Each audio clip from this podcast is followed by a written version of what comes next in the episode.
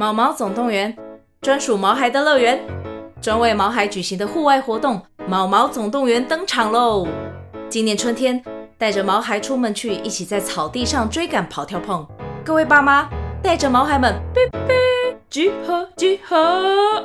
三月二十三号与二十四号，台北大佳河滨公园八号水门，毛毛总动员，专属毛孩的乐园。活动详情请见资讯栏或至 Klook 售票网站。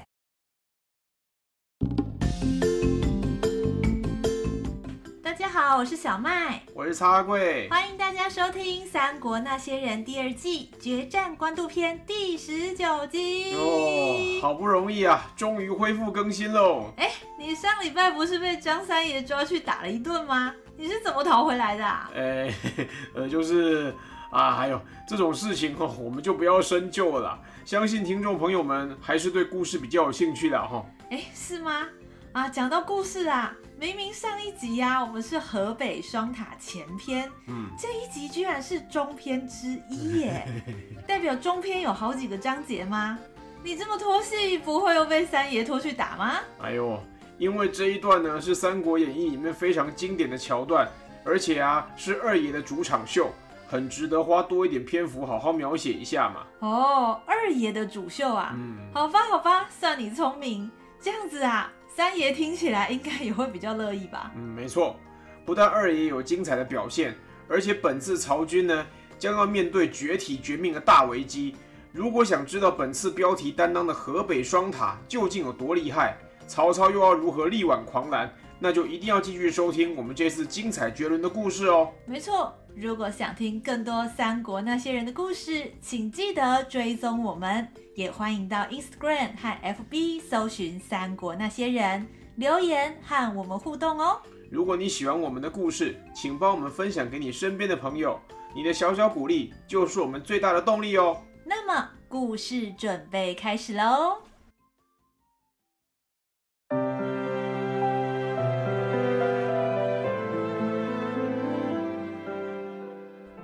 英雄也当过龙套，小人物也能做主角。每周五晚上，让我们一起来听听三国那些人说说他们的故事吧。第十九集，河北双塔中篇之一。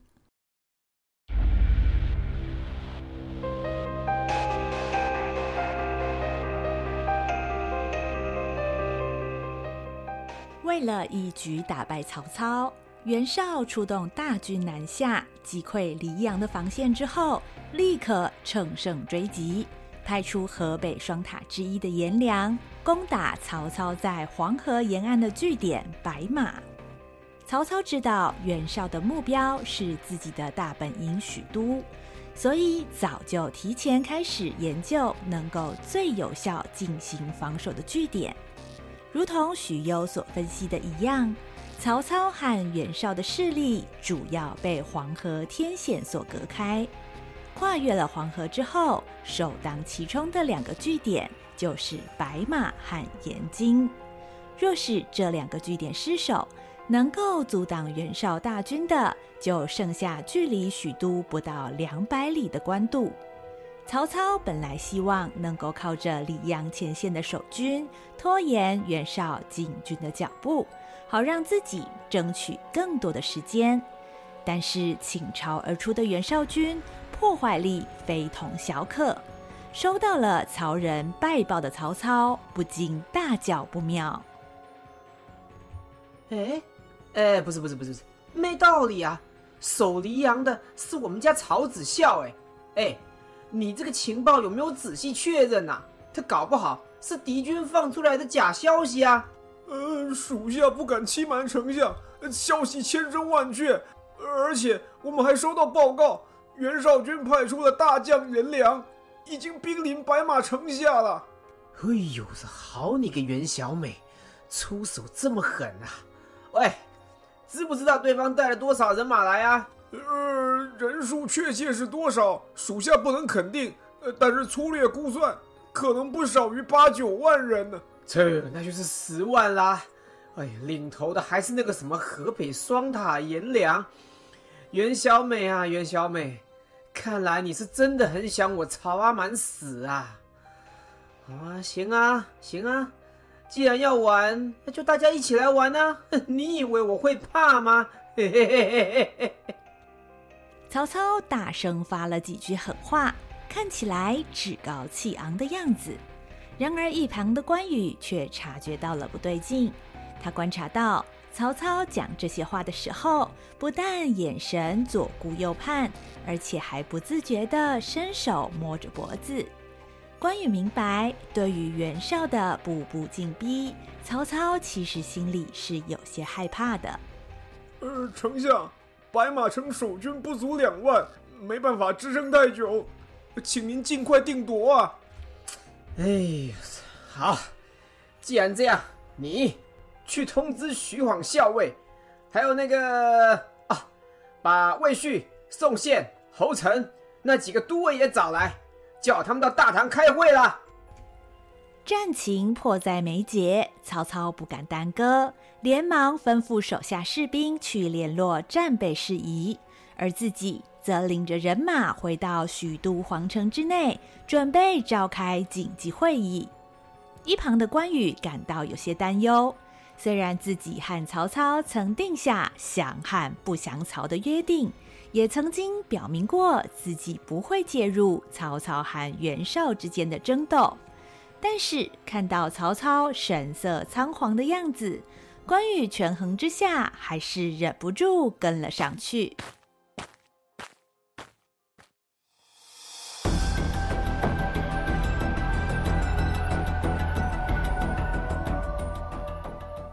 在议事厅上。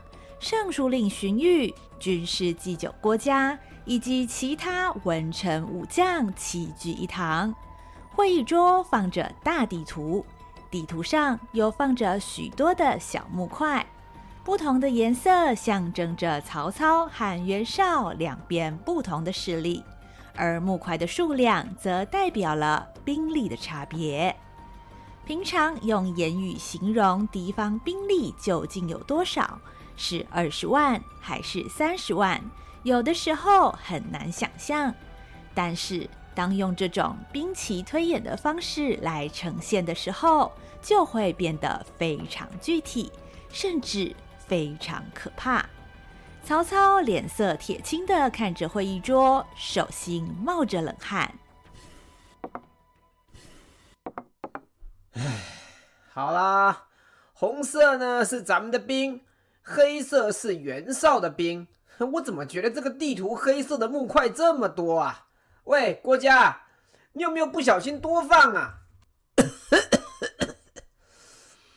主公啊，都到了这个时候，你还有心情开玩笑啊？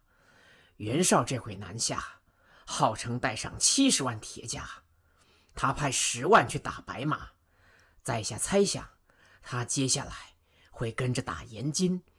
大概也差不多带十万，算一算，应该还有五十万兵马在黎阳。我军能够动用的兵力，林林总总加一加，也不超过二十万，而且还要分去守好几个地方。所以呀、啊，地图上会黑漆漆的，是很正常啊。唉，这要是白马丢了，袁小美刚好全军从白马那里进犯。那我们真的是风吹鸡蛋壳，才去人安乐了呀！不行，这里绝不能丢。袁小美带十万，那我我就把十五万兵马带去白马，什么河北双塔，我直接把它推倒啊！由于有黄河天险的存在，袁绍军要过河，只能从白马或延津这两个渡口而来。而曹操主要的防守策略，基本上就是把袁绍军挡在对岸，同时攻打白马和延津，不但风险大，效益也不高。深知这一点的袁绍，打算集中火力，先打出一个缺口，大军再长驱直入。因此，曹操认为，只要白马丢失，沿岸的防线可能也保不住。所以打算不惜成本守住白马，但是，一旁的尚书令荀彧则站出来反对这个意见。不主公，若是这样，此战必败。哎，等会儿，哎，荀彧啊，你上次不是才说我们赢定了吗？怎么这会儿又说我们必败呢？哎，我是十五万对十万哎，这样哪有打不过的道理呀？主公把全部的力量都去救白马，要是风声走漏，袁绍又派人从延津进攻，我们一定会面临顾此失彼的窘境啊。那，那你说该怎么办？这白马是救还是不救啊？救，是当然要救。那里除了有我们许多的军需物资以外，还有很多无辜的百姓，不能让他们死在袁绍军手里。不过，主公必须这样做。如此如此，这般这般。荀彧一边说着，同时动手开始移动地图上的小木块，将自己的战术一步一步跟曹操和众文武们说明。只见围观的众人表情随着荀彧的战术推演，一下子皱着眉头，一下子又恍然大悟，还时不时发出惊叹的声音。除了郭嘉以外，所有的人，包含曹操在内，看完了兵推过程，都冒出了一身冷汗。哎，主公啊，别愣在那里，你是听明白了没有啊？呃，听懂是听懂啦，可是，哎，这不是等于要我请袁绍来官渡玩吗？这会不会太冒险了？咱们兵力差那么多，这万一……主公，打仗并不是单纯的算算数，两军交战也不是兵多就能赢，很多时候是比哪边更会抓重点，知道什么该保住，什么该放弃。袁绍虽然家大业大，身上包袱却太多，往往会得失心太重而错失良机，而主公就不一样。一直以来，你总是不拘小节，当断则断，这一点是远远胜过袁绍，也是我们制胜的关键呐。荀彧一向实事求是，从不信口开河，这让他所说的话有非常高的公信力。听了荀彧的鼓励，曹操的心情似乎也稳定了许多。他转过身去，两手抹了抹自己的脸颊。用力拍了几下，接着回头向众文武说道：“嗯，好，所谓光脚的不怕穿鞋的，我就跟他硬碰硬。小虾米吃大鲸鱼，众将士，荀令君的话，相信大家都听得很清楚。他怎么说，你们就怎么做，明白吗？”是。一轮调兵遣将之后。在场所有人都准备离开，前往准备，而偏偏有一个人却被留在现场，那就是关羽。曹操看关羽还站在原地，不由得翻了翻白眼，说：“哎，云长啊，你怎么一个人杵在那儿啊？不是说降汉不降曹吗？你跑来咱们曹营的军事会议做什么呀？”虽然曹操出言讽刺。但关羽对于自己为什么在这里，心中也颇为不解。既然原本就不打算介入曹操和袁绍之间的纷争，为何现在仍然会感到焦躁不安呢？嗯，关某身负指挥御林军、保护皇城的重任，岂能不了解目前许都周遭的战况呢？唉。我说云长啊，你坚持降汉不降曹，我知道是为了刘备那个傻瓜蛋，我也不会逼你。不过，你觉得咱们白马要是守不住，许都还能够没事吗？袁小美那个人啊，我是最清楚的，她嘴巴上说的很漂亮，实际上啊，心里野心大的不得了。要是咱们真的败了，你觉得他不会一圆他弟弟袁术的梦想，让他们袁家真的真的出个皇帝吗？这，嗯，关某会保护好皇上，不会让这种事发生的。呃，你武功盖世，要保护皇上一个人呐、啊，我相信你当然做得到。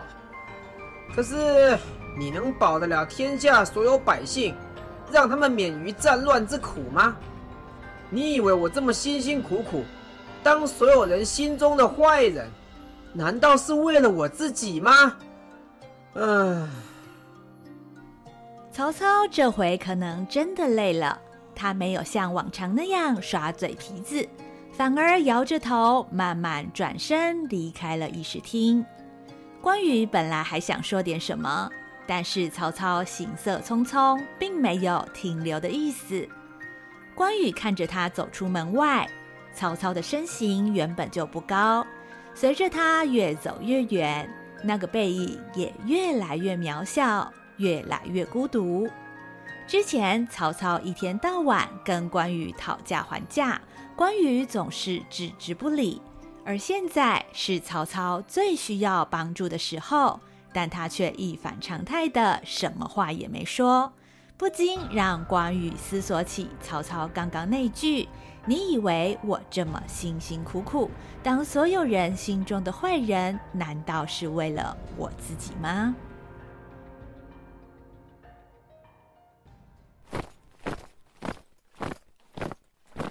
由于军情紧急，大军很快就离开了许都皇城。目送军队出城的关羽总觉得心事重重。他依照平常的作息前往军营巡视，忽然听见马厩里传来马鸣声。回头一看，原来是赤兔马在马厩里转来转去，一边甩着尾巴，一边把耳朵向后摆。看起来焦躁不安的样子，两只眼睛瞪得大大的。看见关羽回头，又嘶嘶叫了几声。嗯，你叫我吗？奇怪，晚餐不是已经喂过了？难不成你没吃饱吗？不是，那你是想跟我说什么？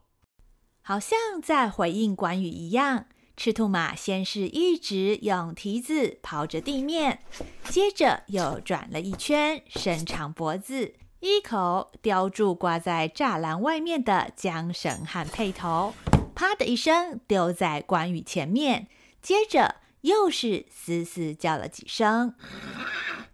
嗯，缰绳，你要出去？赤兔马的回应方式不同，好像是在肯定关羽的猜测。关羽看着赤兔马，不知道为什么，脑袋里忽然冒出了曹操的声音：“哼，我啊，要用这匹赤兔马来赌，你关羽关云长，总有一天会认同我曹操曹孟德。如果没成的话，这匹马就算输给你。”你就骑着它去找你那个傻瓜大哥刘备吧。想到这里，关羽不禁苦笑了起来。哼，竟敢情绪勒索我，真是拿你没办法。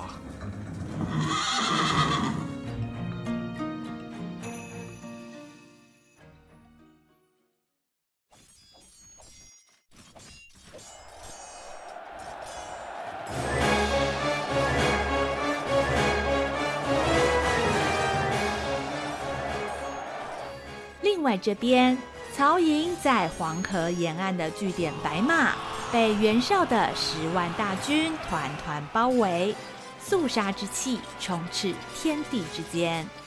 本次率领袁绍军进攻的是河北双塔之一的颜良，他一身袖袍金甲，手上的大砍刀锋利无比，加上生性凶狠，杀起人来毫不手软。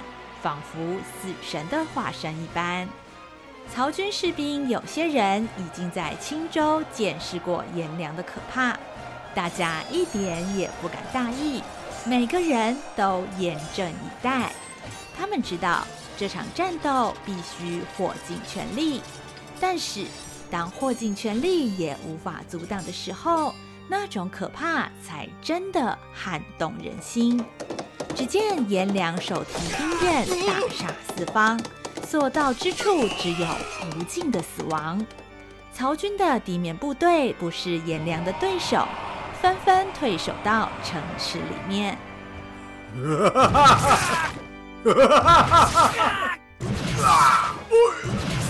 哎，那个颜良好恐怖，一刀一个啊！哎呦，我们快逃吧，再不走就死定了啦！哼，不行了，不能辜负丞相的期待，防线一定要守住。大家从城里往外射箭，再撑一下，说不定丞相的援兵就到了。哼，没错，我们大家一起上。所谓兄弟齐心，其利断啊！呃，大牛，大牛啊，你怎么了？没等众人反应，曹军的士兵大牛已经被无情的箭矢夺去了性命。大家定睛一看，只见颜良率领部队在前，而袁绍军的移动箭塔井兰则紧跟在后。原本退守到城池里，可以用居高临下的方式向外射箭防守，但是井栏不但高度可比城墙，上面能发射的箭矢数量更是难以估计。曹营守军躲闪不及，纷纷中箭倒地，眼看白马就要在颜良的攻势之下陷落。忽然之间，远方烟尘漫天，一支精锐部队现身战场。旗号写着大大的“曹”字，正是曹操带着援兵到了。我是丞相，丞相，丞相，丞相呀！有救了！曹操从远处观察白马城的战况，看见袁绍军的兵力和军备数量，不禁感到头皮发麻。哎呦，我你个大西瓜！这场仗啊，光看就有够硬的，到底要我怎么打呢？哎呀！不管了，来都来了，说什么都要拼一拼了。哎，魏续、宋宪、侯成，你们三个过来。属下在。哟，你们以前啊都是吕布的得力战将，今天是你们立功的好机会，谁能把颜良的脑袋拿回来，我就升谁当关内侯。得令。魏续、宋宪、侯成曾经因为在下邳城协助制服吕布，后来投降了曹操。由于三人都是降将，为了在曹营立足、建立战功是非常重要的。举兵队，跟着我魏续前进。魏续等三人领着部队策马冲向颜良的战阵，想利用骑兵的机动性将颜良的阵型破坏。这是他们以前在吕布军效命的时候最擅长的战法。三将来势汹汹，然而颜良并不把他们放在眼里，手中大砍刀向前一指，身后锦栏上的工兵立刻向着魏、宋、侯三将的部队射出一排一排的箭雨。哦，弓箭来了，弟兄们小心啊！魏续指挥骑兵部队迂回前进，躲避箭雨的攻击。但是在连续拐弯的情形之下，骑兵部队的速度已经大幅下降。反观颜良的部队，在箭雨的掩护之下，却越走越快，越攻越近。颜良挥舞着大砍刀，一马当先冲向敌阵。魏续、宋宪和侯成三人一看颜良出现。立刻将他团团围住。魏续在此，颜良，你休要猖狂！才三个也敢上，我看你们今天是回不了家了。颜良气焰张狂，魏续等三人一拥而上，三柄长枪一起刺出。没想到颜良动作更快。大砍刀后发先至，从右上往左下劈了过去。魏续等人的长枪竟然当场被同时砍断。正当三将目瞪口呆的时候，颜良的攻势又再杀到。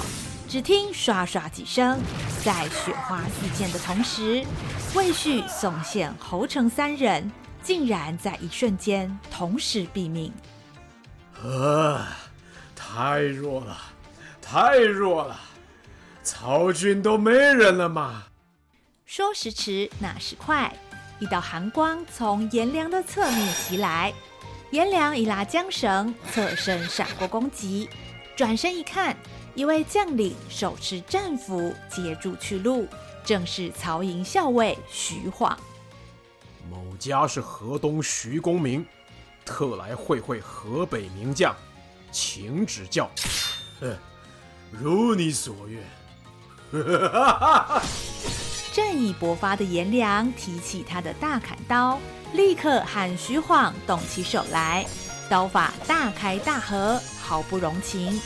一向以冷静著称的徐晃，看见颜良攻势猛烈，打算以四两拨千斤的方式应对。他握紧手中的战斧，左闪右避，努力寻找对方的破绽。颜良蛮力过人，不能跟他硬拼。看他挥刀的动作这么大，出招和收招都要花点时间。某家得寻找他每一招之间的空隙，尝试切他中路才行。连续对阵几个回合，徐晃只守不攻，颜良开始感到烦躁，大砍刀也越挥越用力。终于，徐晃等待的机会来了，他故意露出破绽，颜良见猎心喜。一刀砍了过来，徐晃回身躲过，颜良一见招式落空，右手向后一拉，正打算再出下一刀的时候，徐晃的战斧已经顺势攻了进来，颜良连忙举刀抵挡，只听到铿锵一声，徐晃的战斧已经把大砍刀紧紧压在颜良的胸口，而颜良的上半身。也被压得不得不往后倾斜。颜良，你输了。你想得美！啊！惊人的事情发生了。虽然徐晃夺得先机，但是颜良不止臂力过人，连核心躯干都坚韧无比。只见颜良一个发力，被压制的上半身从后仰的姿势慢慢抬起来。徐晃用尽全力，但随着颜良一寸一寸直起身子，战斧也一寸一寸向后退。忽然之间，颜良大喝一声，狠狠向前一震。徐晃被颜良的怪力震开，连人带斧从马背上飞了出去，重重摔落地面。哎，徐晃！哎呦，糟糕了！哎，那个颜良是怪物吗？我你个大西瓜，早该把许褚也带上的。喂，护卫队的，快点去把徐晃校尉救回来，快呀！嗯，知道了。在战场上总是以纯熟的技巧折服对手的徐晃，终究也败在颜良无可阻挡的蛮力之下。曹操一看徐晃败阵，知道事态严重。立刻命令护卫小队出动，护卫队士兵不敢怠慢，快马加鞭上前支援。但是这个情形也被颜良发现，他的大砍刀再度往前一指，后方的锦栏射出了一排一排的箭雨，把护卫队的马匹全部挡在了战阵之外。哎呀，糟糕，箭阵那么密集。我们的马不够快，就算冲得进去，也救不出来了。哎，现在只能靠徐晃校尉他们自己了。外有锦兰的剑阵阻挠，内有颜良步步紧逼。徐晃和手下的士兵虽然奋力抵抗，但是依然寡不敌众。颜良的包围越收越紧，势孤力穷的徐晃将战斧横在身前。试图保护背后所剩无几的同袍。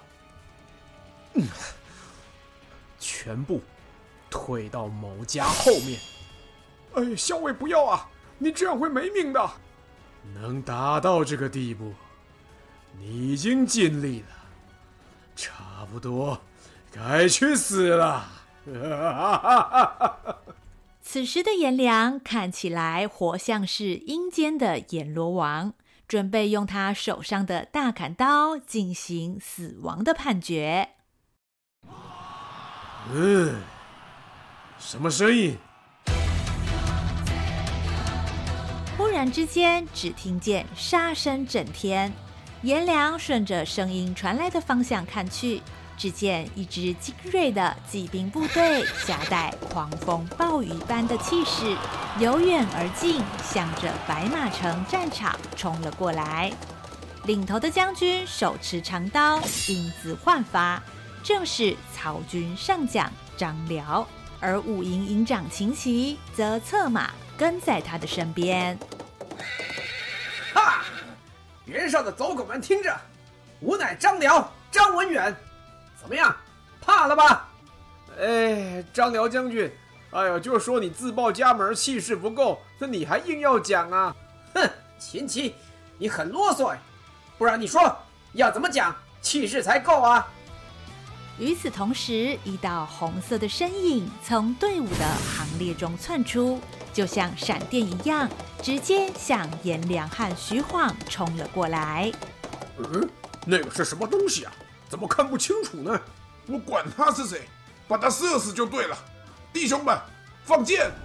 井栏上的袁绍军士兵和平常一样，射出了漫天的箭矢。然而，红色身影的速度超乎想象。一下左冲，一下右突，即便在弓箭的射程范围内，却是一支箭都射不中他。红色的身影穿梭在战阵之中，如入无人之境。试图阻挡的袁绍军士兵非死即伤。转眼之间，红色身影已经突破海浪一般的敌军。只听见一声浑厚的马鸣，红色身影拔地而起。跟着又是轰然一声，降落在颜良和徐晃中间。此时，在场的所有人终于看清了红色身影的真面目：一匹马，一把刀，一个英雄。嗯，你是什么人？报上名来。吾乃关羽，关云长。真的太帅了，算我输，算我输啊！哎，你看有没有？有没有？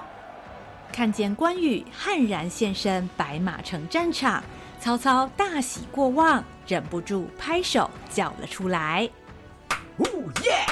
旗舰限定来了！谁说袁绍军打不过啊？有云长在，什么人我都打得过。喂，对面的家伙听着，我赢定了！”下一集，河北双塔中篇之二。